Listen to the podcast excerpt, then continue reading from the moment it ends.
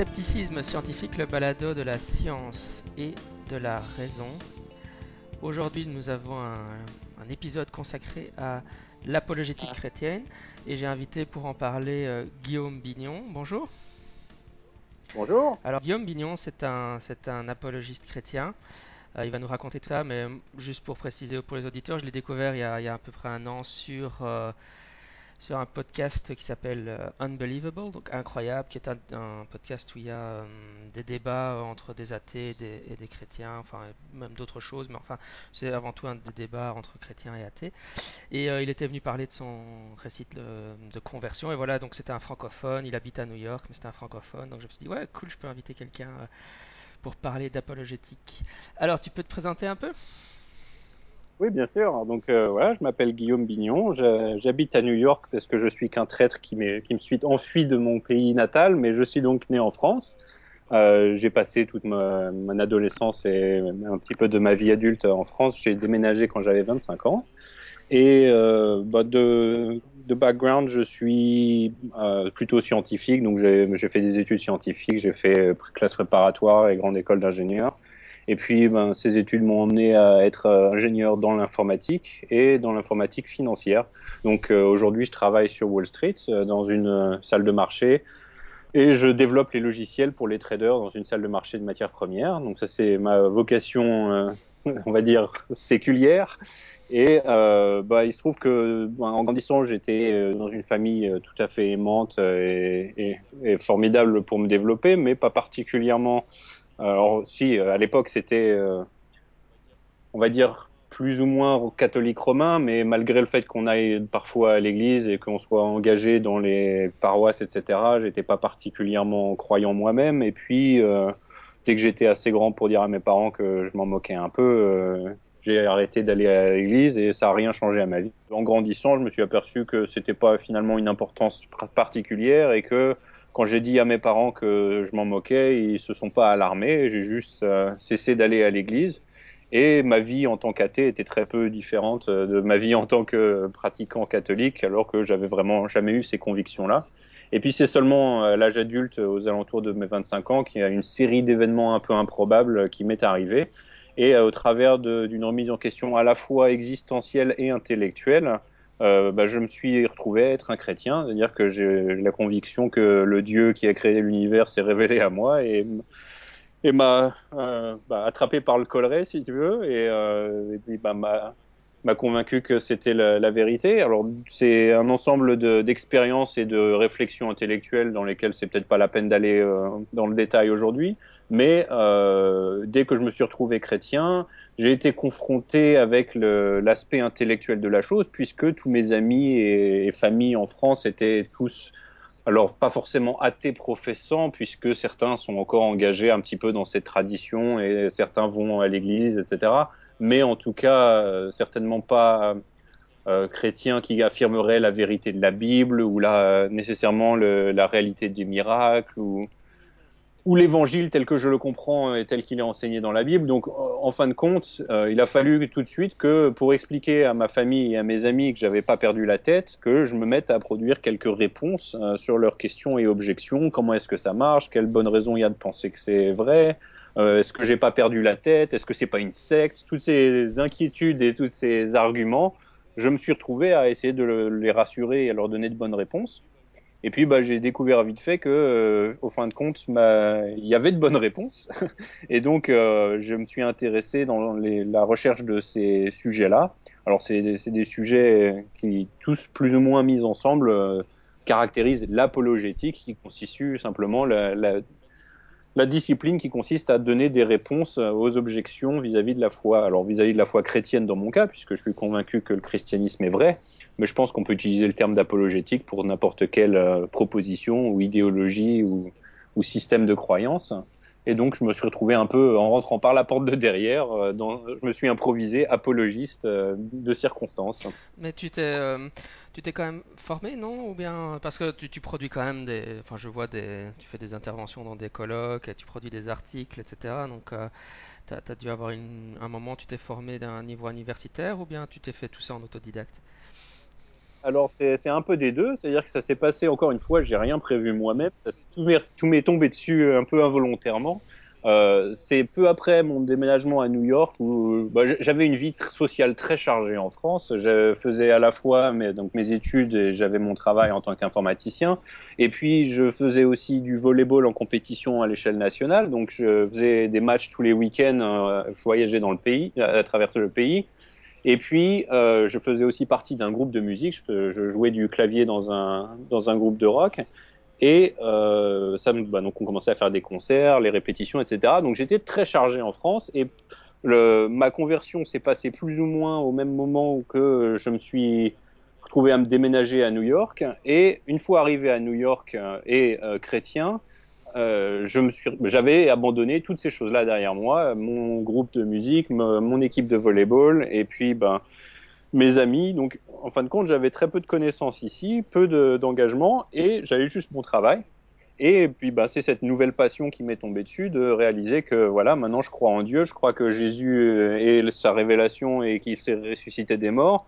Et euh, bah, ça m'intéresse de, de réfléchir un peu aux raisons intellectuelles, de penser que ces choses-là ont du mérite. Et donc, euh, bah, c'est là que je me suis mis à passer toutes mes soirées en dehors du boulot à rechercher ces choses-là. Alors, euh, c'était sous quel format? Là pour le coup C'était complètement autodidacte, simplement que j'ai commencé à acheter quelques livres qui me semblaient être pertinents, et puis commencer à regarder s'il y avait des débats académiques.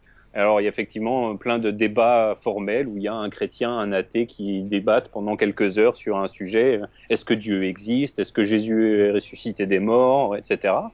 Et euh, puis bah, différentes, euh, différentes présentations académiques d'enseignants qui enseigne la, la, discipline. Et donc, je me suis mis à lire, à regarder ces DVD, les débats, et euh, bah, ça m'a beaucoup intéressé, et ça m'a tellement passionné que je me suis retrouvé à ne faire plus que ça de toutes mes soirées et de mes week-ends et à tel point que ma, mon régime en, a clairement pâti. Je mangeais de la pizza presque tous les soirs et je me suis retrouvé à être plus en très bonne santé à cause de, ma, de mon régime. Alors à ce moment-là, je me suis dit ok, il faut que je me calme un petit peu. Je me suis mis à racheter du jus d'orange le matin.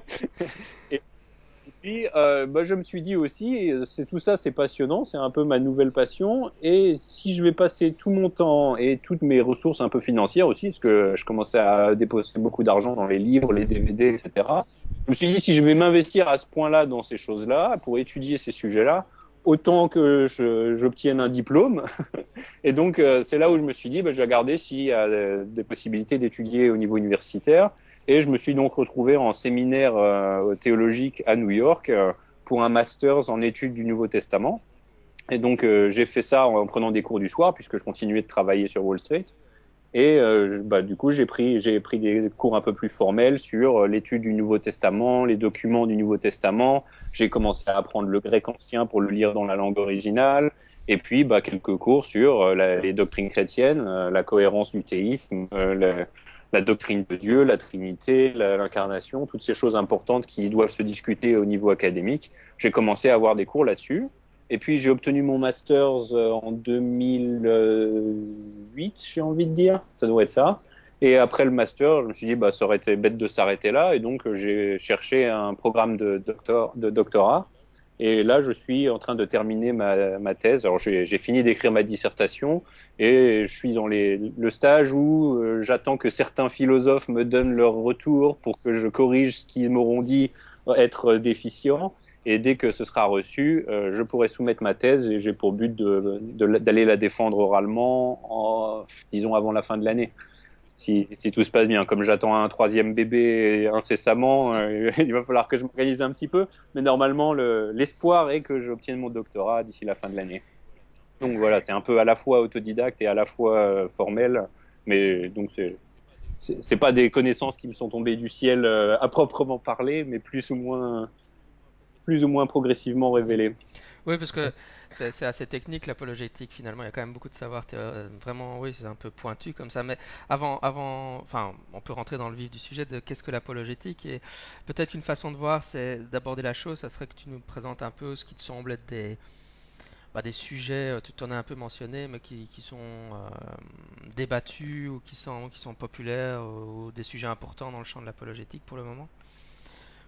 Oui, bien sûr. Alors, il y a, toute une collection de sujets et c'est ça qui rend la discipline intéressante. C'est que c'est pas juste la, pas juste la propriété personnelle d'un champ d'investigation. Par exemple, ce- c'est pas la, propri- la propriété des, mathématiciens ou des physiciens ou des astrophysiciens ou des historiens. Toutes ces disciplines-là rentrent en jeu puisqu'il y a un ensemble de propositions à vérifier qui font intervenir leur domaine de- d'expertise. Et le- les, domaines d'expertise mis en jeu, finalement, correspondent à toutes les prétentions qu'ont les chrétiens c'est-à-dire que toutes les affirmations doctrinales qui sont faites par les chrétiens sont euh, par principe sujettes à, euh, une... Alors, une vérification, c'est peut-être un terme un peu fort, mais du moins, c'est sujet à être... Disons que c'est un engagement sur la vérité. C'est-à-dire que le chrétien, est, il sort son cou tel la tortue et il prend des risques en disant « ceci est vrai ». Et donc, s'il y a de bonnes raisons de penser que ceci n'est pas vrai, alors la, vision chrétienne est fausse. Et donc tout ce que raconte le chrétien euh, peut s'exposer, du moins en principe, à une investigation sur ces fronts-là. Alors qu'est-ce qu'il dit le chrétien? Bah, D'abord, le chrétien dit que, Dieu a créé l'univers. Alors ça, c'est une thèse qui clairement s'expose à, à l'investigation, du moins du peu qu'on peut découvrir en tant qu'humain scientifique sur la Terre, mais ça s'expose aux investigations. Est-ce qu'il y a de bonnes raisons de penser que l'univers a été créé par un être euh, puissant qui correspondrait à ce que les chrétiens appellent Dieu? Donc euh, il y a la création du cosmos, il y a peut-être alors, ça, ça implique euh, des réflexions sur l'origine de l'univers, puisqu'il y a un des gros arguments pour les, en faveur d'un créateur qui consiste à dire que l'univers a un commencement et que les choses qui ont un commencement requièrent une cause, et que donc l'univers requierrait une cause transcendante pour expliquer pourquoi il y a un début à l'univers. Alors, je, évidemment, je ne cherche pas ici à défendre l'argument en question, mais simplement pour dire que ça va toucher à un domaine de compétences scientifique, puisque là, c'est ouvert à investigation. Est-ce qu'il y a de bonnes raisons scientifiques de penser que l'univers a eu un commencement, ou est-ce que, au contraire, il est éternel dans le passé, etc. Donc, il y a des considérations euh, cosmologiques sur l'origine de l'univers. Il y en a d'autres dans l'échelle scientifique, euh, du moins sur, à l'échelle cosmologique, puisqu'à la lumière d'un des autres arguments en faveur d'un créateur, qui est l'argument téléologique, l'argument téléologique, il dit que l'univers euh, exhibe un ensemble de constantes physiques et de quantités euh, initiales dans l'univers qui sont accordées avec une précision incroyable pour permettre la vie n'importe où dans l'univers à n'importe quel moment. C'est-à-dire que si une seule de ces constantes ou de quantités données au démarrage, de, disons, le Big Bang, ces, ces quantités initiales, si elles étaient un tout petit peu différentes de ce qu'elles ne sont vraiment, alors la vie serait absolument impossible nulle part dans l'univers. Donc cette euh, constatation a, a, mené un certain nombre de penseurs théistiques, donc euh, des, penseurs chrétiens en l'occurrence, euh, ça, ça, les a emmenés à penser que cette précision-là était mieux expliquée par le dessin intelligent d'un créateur qui aurait ajusté ces choses-là de manière intentionnelle pour permettre la vie, plutôt que euh, le hasard des constantes ou bien il y a d'autres explications non théistes qui sont aussi mises sur la table en, en réponse. Euh, mais donc, encore une fois, le but n'est pas de défendre l'argument téléologique pour dire voilà, c'est une preuve que l'univers a été créé. Euh, je laisse les apologètes faire ceci en, dans les milieux propres. Mais pour l'intérêt pour, pour de ce podcast, simplement expliquer que ce genre de considération-là, c'est purement scientifique, c'est cosmologique. C'est est-ce que réellement, oui ou non, ces constantes sont ajustées et est-ce qu'il y a une explication scientifique naturalistique et donc euh, pas, sur, pas surnaturelle, mais purement naturelle pourquoi ces constantes seraient accordées. Donc ces, domaines-là euh, mettent en jeu le, les scientifiques, tout bonnement, euh, qu'ils soient chrétiens ou pas. Il y a, une conversation à, avoir ici. Alors ça, c'est du côté scientifique, cosmologique, mais euh, on a aussi un ensemble de choses que le chrétien affirme. Par exemple, que Jésus de Nazareth est une vraie personne qui existait au premier siècle. Alors euh, ça, c'est une, prétention historique que fait le chrétien, et donc ça s'ouvre, bah, encore une fois, ça s'ouvre à l'examination de, des historiens. Donc les historiens vont aller regarder les sources historiques pour savoir est-ce qu'il y a de bonnes raisons de penser que Jésus a existé. Alors ça c'est la prétention la plus modeste, on va dire, au sujet de Jésus, mais le chrétien dit aussi que Jésus était le Fils de Dieu et qu'il est relevé des morts. Donc là, encore une fois, il y a peut-être des investigations historiques. Il y a certains apologètes qui utilisent des arguments historiques en faveur de la thèse de la résurrection de Jésus. Donc là, forcément, les, athées répondent à ces investigations-là en disant non, non, non, les sources historiques ne permettent pas de justifier l'inférence et de dire que Jésus est effectivement ressuscité des morts. Donc on a les historiens, athées et chrétiens, qui rentrent dans le débat également. Donc on a, on a les cosmologistes, on a les, les astrophysiciens, on a les historiens, et puis, eh ben, évidemment, il y a les philosophes. Alors, euh, les philosophes, le, le terme lui-même, en tant que français, moi, ça me fait un peu froid dans le dos parce qu'il a une signification tout autre en France qu'il n'a aux États-Unis. Je ne sais pas comment c'est en Belgique, tu peux peut-être me dire, c'est perçu comment un philosophe en Belgique? De la même façon qu'en France, je c'est une fille, un, intellectuel public, euh, voilà, qui intervient dans les médias, euh, enfin, voilà. C'est ça. Mais c'est pas forcément quelqu'un qui a eu un entraînement formel euh, pour utiliser les lois de la logique et qui va investiguer des, des prétentions. euh. Alors que voilà. Donc le, terme philosophe, on l'aime ou on l'aime pas et on, peut l'utiliser pour faire référence à une chose ou une autre.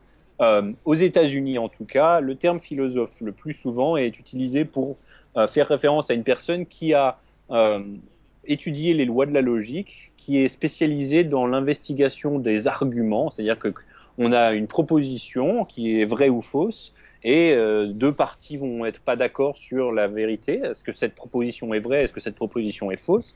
Ils vont proposer des arguments de toutes sortes. Et donc le philosophe est quelqu'un qui est expert dans l'art d'étudier est-ce que cet argument est valide ou pas? Est-ce qu'il permet effectivement de soutenir la thèse en question? Et s'il n'est pas, s'il n'est pas valide, quel est son problème? Donc c'est l'étude de tout ce qui peut être, euh, de tout ce qui peut aller mal avec un argument, de tout ce qui peut disqualifier un argument pour servir une thèse. Donc le philosophe, bah, dans, la, discipline de l'apologétique, est forcément très engagé puisque il s'agit de défendre la vérité très controversée de l'existence de Dieu ou de la résurrection de Jésus et ou de la fiabilité des Écritures. Donc tout, toutes ces prétentions que le chrétien a, il s'agit de les défendre contre des personnes qui sont très convaincues du contraire. Et donc il s'agit effectivement d'investiguer est-ce que les arguments offerts en faveur de la thèse ou contre cette thèse-là ont des mérites et s'ils sont invalides ou s'ils commettent une erreur de logique, quelle est cette erreur? Donc le philosophe, finalement, c'est plus qu'un des intervenants, je dirais, puisque le philosophe, en fin de compte, il va prendre tous les arguments, quelle que soit leur nature. Il va prendre les arguments scientifiques, il va prendre les arguments historiques, et il va servir un peu d'arbitre. Et euh, à ce sujet-là, je suis tout à fait d'accord avec l'athée français Michel Onfray, qui lui, il dit, il y a toutes ces disciplines qui entrent en jeu dans l'évaluation d'une vision du monde, et le philosophe, il est un petit peu l'arbitre qui, qui, tient le, les rênes de la discipline, de la discipline maîtresse au-dessus de ces différentes disciplines-là, puisqu'il est il, il, mesure et il arbitre les, c'est lui qui a les règles du jeu, si tu veux. Et donc la philosophie est, une est un des sujets qui va commencer à m'intéresser aussi, puisque euh, c'est vraiment un rôle central dans l'évaluation des mérites, des arguments de toutes ces disciplines. Oui, pour rebondir sur ce que tu disais avant sur la, distinction entre philosophie en, en France et, philosophie aux États-Unis, c'est vrai que c'est moi ce qui m'a attiré dans les débats d'apologétique, c'était ça aussi, c'est que je suis pas très fan de la philosophie euh, faite à la façon occidentale, euh, enfin française, euh, un peu avec beaucoup de langage, beaucoup de, enfin plus stylistique parfois que et, et, par contre, bah, finalement, les, les Américains, euh, enfin, dans le monde anglo-saxon, euh, l'apologétique, c'est un débat euh, très très rigoureux, comme ça, ça, ça m'a beaucoup, ça me plaît beaucoup, quoi. Ça, mais alors, en fin de compte, euh, j'aime bien la distinction que tu viens de, de tirer parce que euh, moi, un de mes désirs, effectivement, c'est de rapporter la rigueur intellectuelle, l'évaluation des lois de la logique, comment est-ce qu'on offre un argument valide, etc. Et donc moi, c'est une chose que j'apprécie beaucoup en lisant les philosophes athées français, même quand ils discutent de sujets sur lesquels on n'est absolument pas d'accord. C'est que j'apprécie beaucoup leur beauté du langage et le fait qu'ils emploient la langue de Molière à merveille. Et j'espère pouvoir progresser dans ce domaine-là en même temps. Mais ce, qui est, ce qui est crucial, c'est que ça vienne pas au, défaut de la rigueur de l'argument, parce que sinon, c'est du sophisme. C'est purement, on cherche à, faire une phrase qui sonne bien, mais qui a aucun mérite intellectuel. Donc, euh, à la grâce de Dieu, j'espère que mon travail, lorsqu'il va commencer à être un peu plus en français, aura à la fois la rigueur intellectuelle et la beauté du langage français que j'apprécie beaucoup. tu dirais que l'apologétique, euh, on parle beaucoup des débats entre des, athées et des, chrétiens, mais euh, est-ce qu'il y a une partie de l'apologétique euh, qui, s'adresse, enfin, qui sont des débats plutôt à l'intérieur du monde chrétien, euh, en fonction des différentes dénominations ou sur, des points techniques?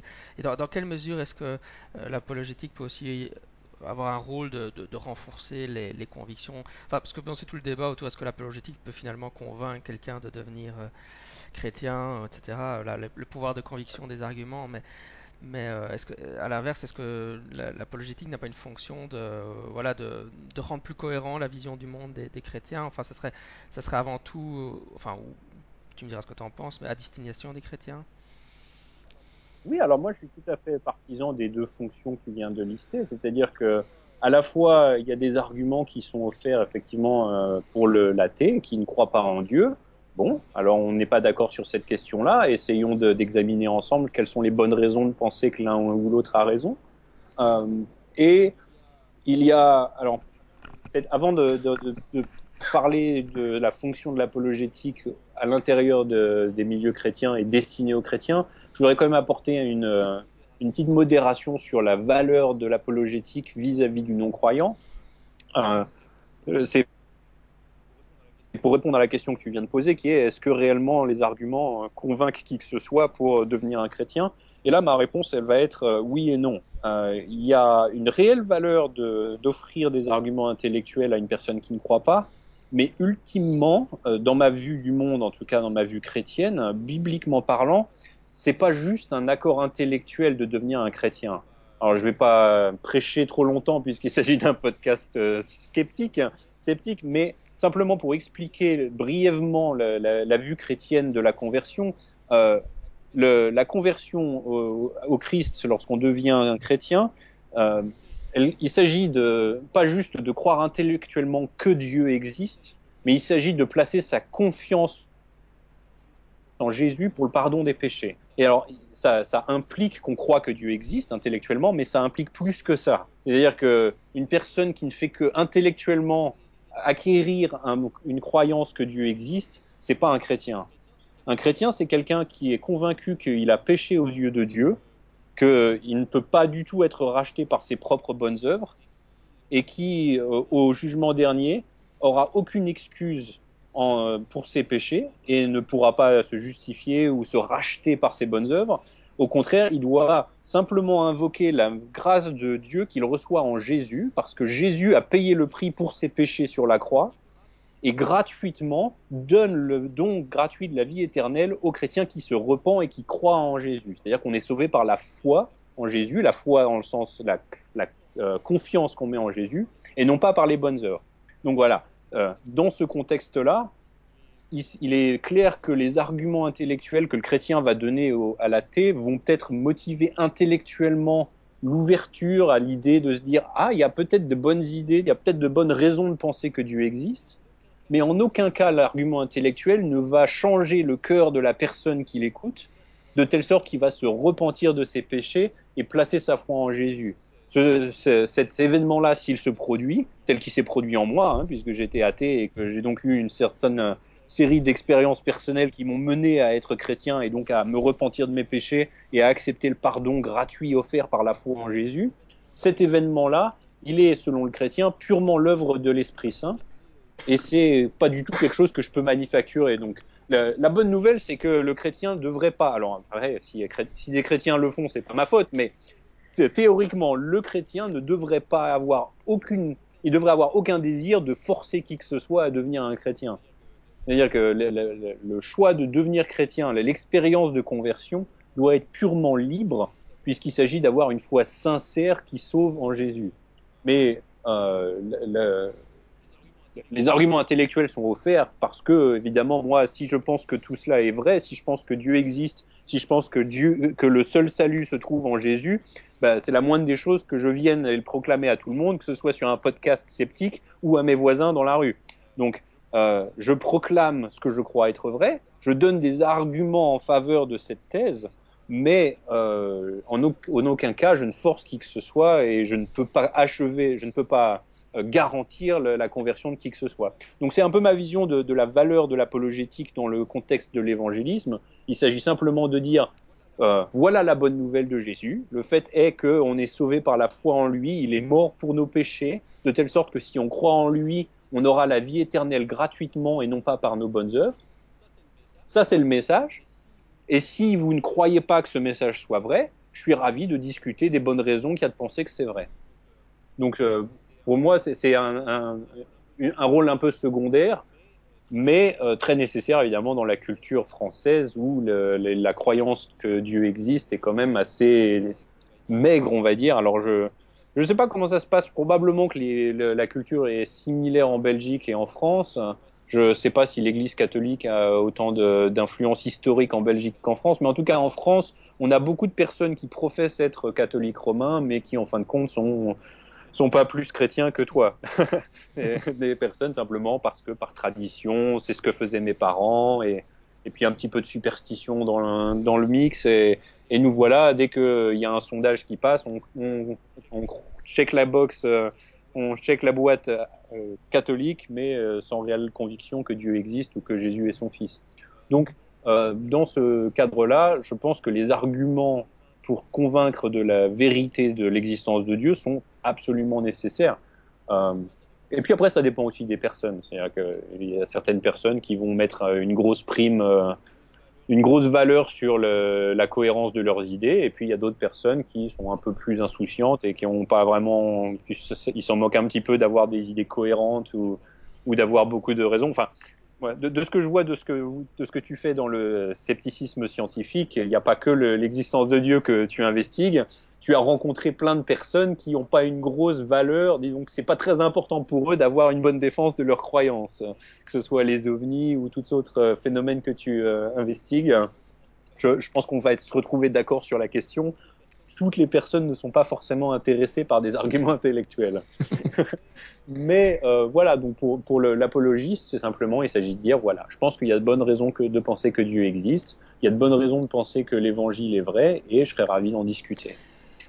Euh... Oui, la, la, question que je voudrais te poser, c'était à propos de la, à ce stade, c'était à propos de la, la rationalité, parce que euh, voilà, l'apologétique serait une, une, des définitions qu'on entend un peu, c'est une défense rationnelle de la foi. Enfin, il y a William Lane Craig qui, qui son site, c'est une foi rationnelle, etc.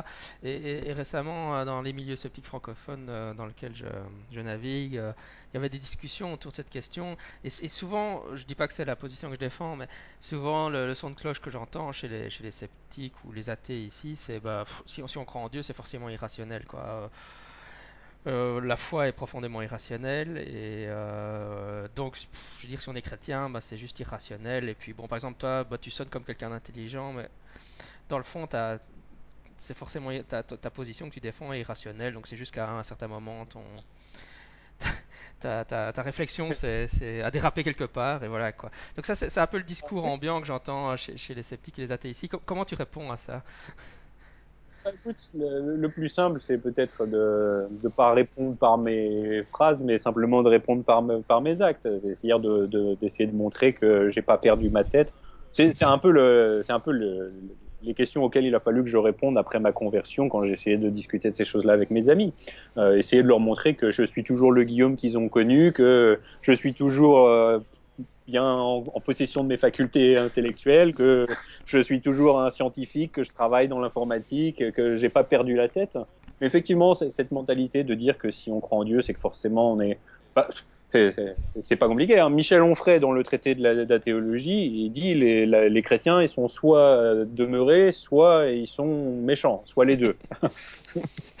et, donc euh, bon, euh, c'est un peu délicat de, répondre à ça, mais je pense que le, plus simple, c'est simplement de dire, ben non seulement je pense pas vraiment, je pense pas avoir euh, dans ma vie quoi que ce soit qui s'expose réellement à cette charge-là.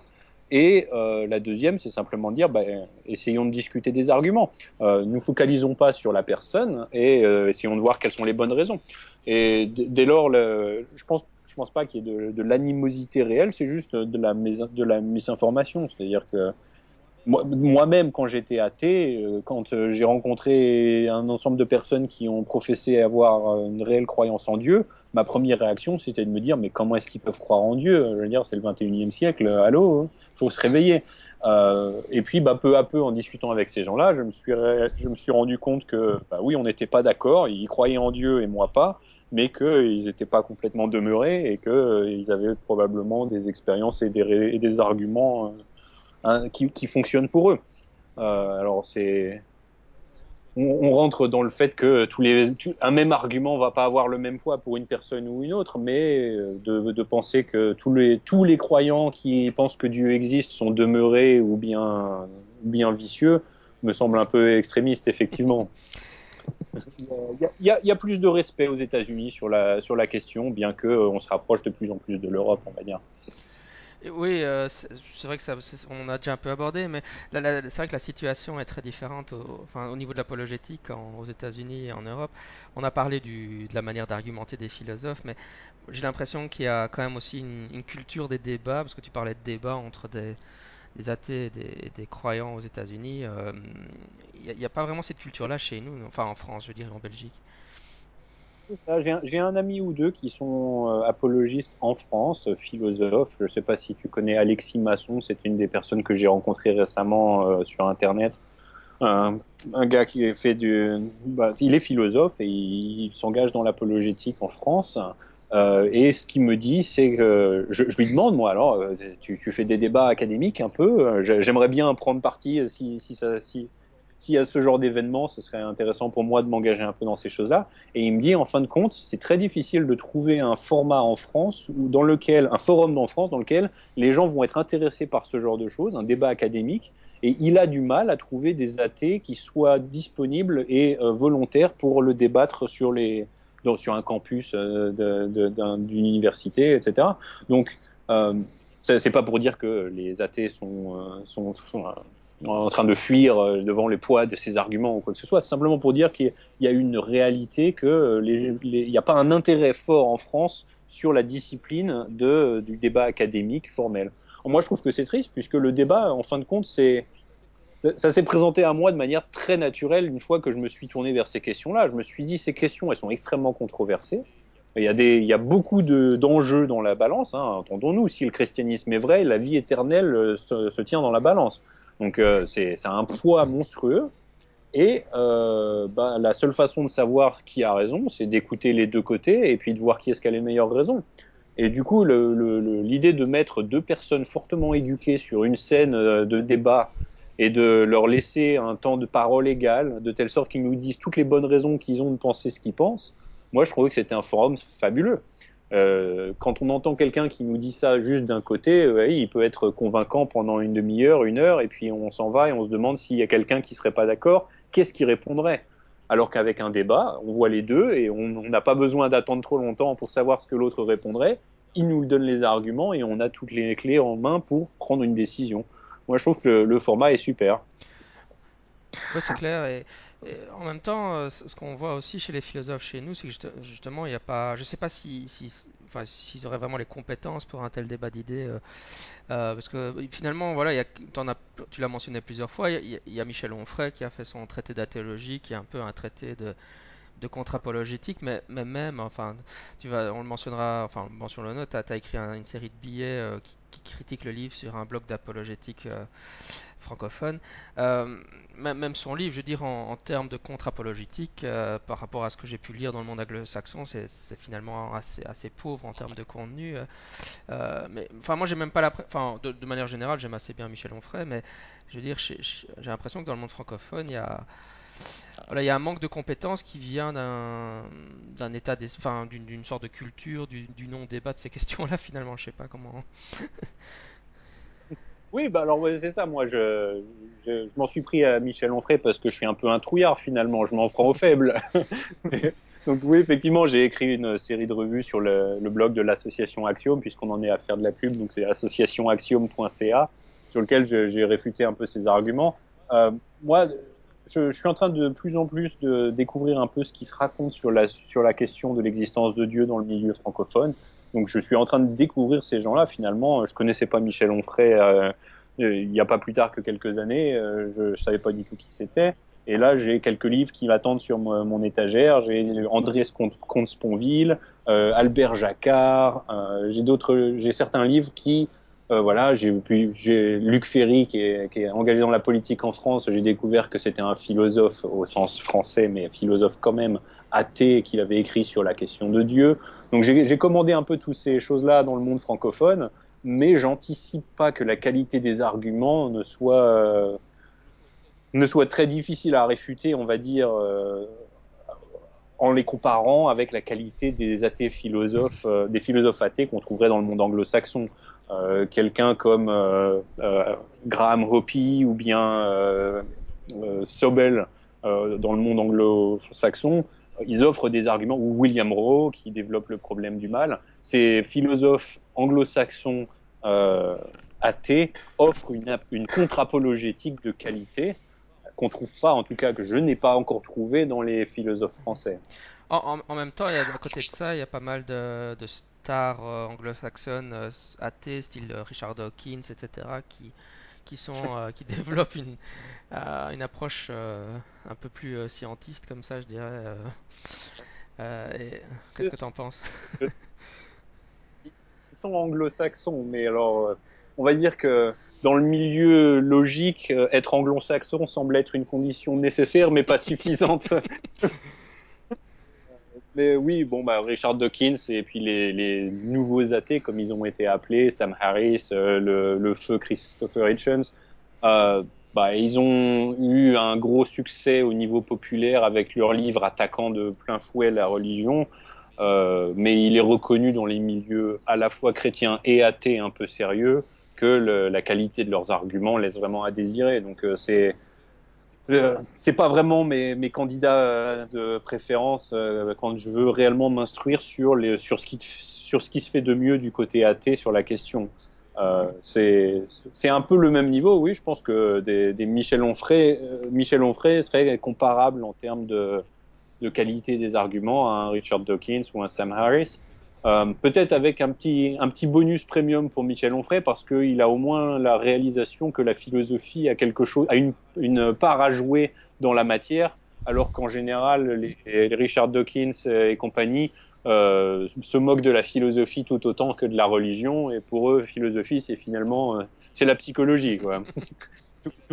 et la théologie, c'est de l'astrologie. Donc, euh, c'est un petit peu la, la mentalité sur le sujet. Donc, euh, donc effectivement, on trouve de tout dans le monde anglo-saxon euh, également, mais mais bon, après, c'est peut-être que temporaire. Moi, je pense que j'ai bon espoir euh, que justement, avec un renouveau d'apologétique française, francophone, euh, tel que je compte la pratiquer moi-même et tel que certains de mes amis la pratiquent, euh, mes différents collègues dans l'association Axiom, qui sont euh, essentiellement québécois, mais qui produisent donc du matériel en français, euh, on a tous un espoir que l'apologétique chrétienne revienne un peu euh, en force, qu'il y ait réellement du matériel académique de qualité qui soit produit pour que le penseur français ait de quoi se mettre sous la dent. Et dès lors que ces choses-là vont se produire, j'ai aucun doute que la contre-apologétique athée va euh, se remonter et répondre à, la, même, échelle. Euh, donc j'ai un espoir que la question de l'existence de Dieu soit un jour discutée de manière académique solide dans les milieux francophones. Voilà, appelle-moi un rêveur si tu veux. C'est mon espoir. Oui, bon, à vrai dire, je, je partage un peu ton rêve. J'espère que les philosophes euh, francophones vont un peu se réveiller et, lire la littérature anglophone, ça vaut la peine. Mais euh, ce, juste pour décrire la situation qui est assez, assez, euh, c'est vrai que toi tu tweets aussi pas mal sur le sujet euh, France versus États-Unis. C'est très marrant en Belgique, on a, euh, on a la, morale laïque qui est la cinquième religion euh, officielle de Belgique. Hein. On a une situation très bizarre. Et, la morale laïque, ils mettent vraiment fort l'accent sur la philosophie et justement tous les gens que tu as Luc Ferry, Michel Onfray, etc. Donc c'est un athéisme très, euh, très philosophique. Euh, je reçois leurs leur publications, c'est toujours, voilà... Euh, enfin, il y, a absolument... Enfin, il y a très très peu de, science qui est mis à l'avant, et tandis qu'évidemment les, les, sceptiques américains, style Dawkins, etc., ont une approche vraiment science, science, science. Et c'est assez marrant de voir, alors que, alors que bon, mon opinion, c'est qu'évidemment la, la voie royale se trouve au milieu, quoi. Je veux dire, on ne devrait pas, on euh, enfin voilà, il faut, il faut mélanger, enfin la philosophie et la science sont tous les deux importants dans les débats dont on se préoccupe, quoi. Absolument, mais bon, après, s'agit aussi d'avoir été exposé aux idées. Il y, a, il un certain aspect culturel qui fait que euh, tant qu'on n'est pas confronté à une personne qui nous explique pourquoi c'est complètement impensable, euh, ben on va être euh, on va être à l'aise dans nos croyances. Par exemple, la, croyance que pour avoir une pour être justifié dans une croyance, il faut nécessairement avoir une preuve scientifique. Bon, cette phrase là, elle est communément crue par tout le monde. Par, par beaucoup de monde jusqu'à ce que quelqu'un leur explique non, non, c'est pas possible que ce soit vrai puisque cette phrase elle-même n'a pas de preuve scientifique et donc c'est auto-réfutant. Euh, tant que quelqu'un n'a pas fait cet effort de dire ah mais oui, il y a peut-être d'autres choses, il y a des principes euh, méthodologiques qui doivent être pris comme ça.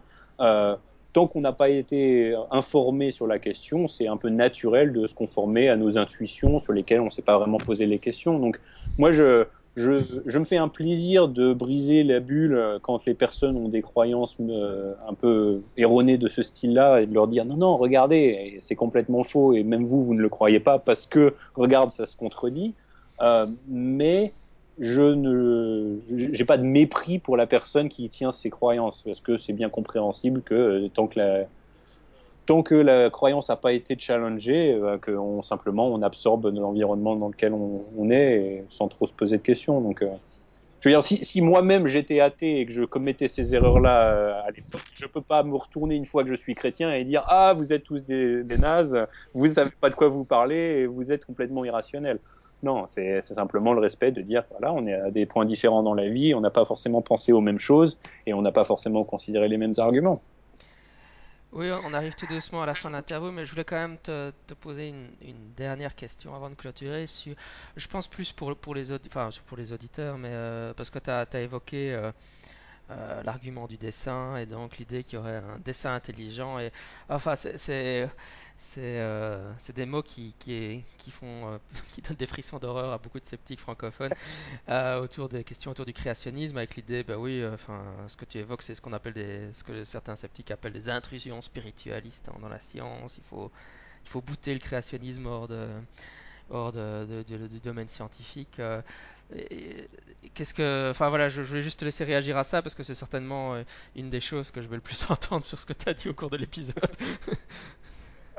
D'accord, bon alors je vais essayer de, minimiser les courriers de, haine que tu vas recevoir. Euh, en, disant les choses de manière très simple, euh, le chrétien affirme que Dieu a créé l'univers et qu'il l'a fait de manière intelligente parce qu'il avait des buts pour l'univers. Dès lors, il y a un dessin intelligent, donc les termes dessin intelligent sont appropriés pour toute vue chrétienne qui maintient que Dieu a créé le monde. Après, le mouvement du dessin intelligent, c'est un mouvement euh, intellectuel qui cherche à dire que, qui cherche à étudier un ensemble de patterns, un ensemble de motifs dans le monde naturel qui sont mieux expliqués par un dessin intelligent que par la chance ou l'histoire ou l'évolution, etc. Donc euh, c'est un ensemble de, de mouvements. C'est un mouvement qui applique ce raisonnement du dessin intelligent à différentes, euh, différents motifs. Il y a le motif de l'évolution, effectivement, donc la, la, complexité biologique. Certains de ces penseurs dans le mouvement du dessin intelligent disent que la biologie fournit un ensemble de motifs qui sont mieux expliqués par le dessin que par la théorie darwiniste. Mais en fin de compte, le, le dessin intelligent est plus large que ça moi, personnellement, je suis agnostique. Je ne sais pas si, on peut, euh, de manière euh, je ne sais pas si on peut prendre la biologie et la complexité biologique et offrir un argument qui a du succès en faveur d'un dessin intelligent. Peut-être, peut-être pas, je, ne suis pas un expert sur la question. Mais par contre, la question du dessin intelligent, elle est appliquée à d'autres choses, telles que le, les constantes, euh, l'accord fin des constantes de l'univers. Donc là, il s'agit, c'est un, argument qui s'appelle l'argument téléologique, mais c'est un exemple de dessin intelligent, puisqu'il s'agit de dire, il y a un motif observé, à savoir les constantes et les conditions initiales de l'univers qui sont très finement accordées pour permettre la vie. Et le théoriste du dessin intelligent dit simplement, bah, ce motif qu'on observe est mieux expliqué par l'hypothèse d'un dessin intelligent que par une hypothèse naturalistique, c'est-à-dire purement euh, athée, euh, sans, intervention surnaturelle. Après, euh, est-ce que ça fait de moi un théoriste du dessin intelligent? Bah, Dans ce sens large, oui, puisque j'affirme que l'argument téléologique est, valable et j'affirme que Dieu a créé l'univers d'une manière qui soit détectable intellectuellement. Est-ce que après ça m'engage à prendre des positions sur qu'est-ce qui doit être euh, enseigné à l'école Est-ce que c'est une intervention spirituelle dans le laboratoire de sciences? Je, ne pense pas, mais je laisserai euh, chacun de tes auditeurs me poser leurs questions s'ils si, ont été choqués par quoi que ce soit que j'ai dit. oui, juste par curiosité, euh, est-ce que tu saurais nous dire de quoi parle ta thèse en un temps raisonnable sans nous donner trop mal à la tête?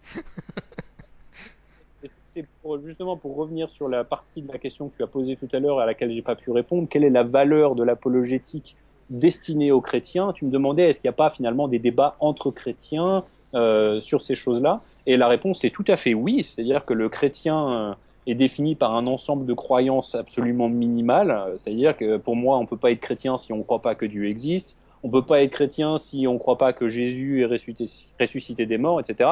Donc euh, le chrétien c'est celui qui se repent de ses péchés, place sa foi en Jésus et obtient la vie éternelle gratuitement par la foi et non pas par les œuvres. Mais au-delà de ces croyances chrétiennes-là, il y a tout plein de choses que les chrétiens peuvent euh, avoir des désaccords, sur lesquels les chrétiens peuvent avoir des désaccords. Euh, L'âge de la Terre s'en est un. Je sais qu'aux États-Unis, il y a beaucoup de créationnistes terre jeunes, euh, mais il y a aussi beaucoup de chrétiens qui pensent que l'âge de la, Terre est plus, est plus grand que ça. Euh, il y a toutes sortes de doctrines sur la nature de Dieu, sur la nature de, Jésus. Et en l'occurrence, bah, donc sur tous ces sujets-là, il s'agit, alors je sais pas si vraiment on peut utiliser le terme apologétique, mais effectivement, les mêmes outils sont employés pour convaincre dans un sens ou dans l'autre on va regarder quelles sont les bonnes raisons de penser que quelqu'un a, raison ou les raisons de penser qu'il a tort. Et donc moi, le sujet de ma thèse est très simple, c'est le sujet de la nature du libre arbitre.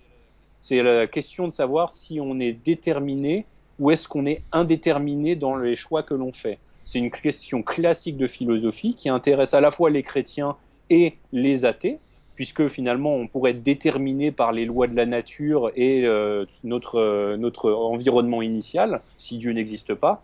Et donc la, grosse question, c'est est-ce qu'on peut être responsable moralement si on est déterminé?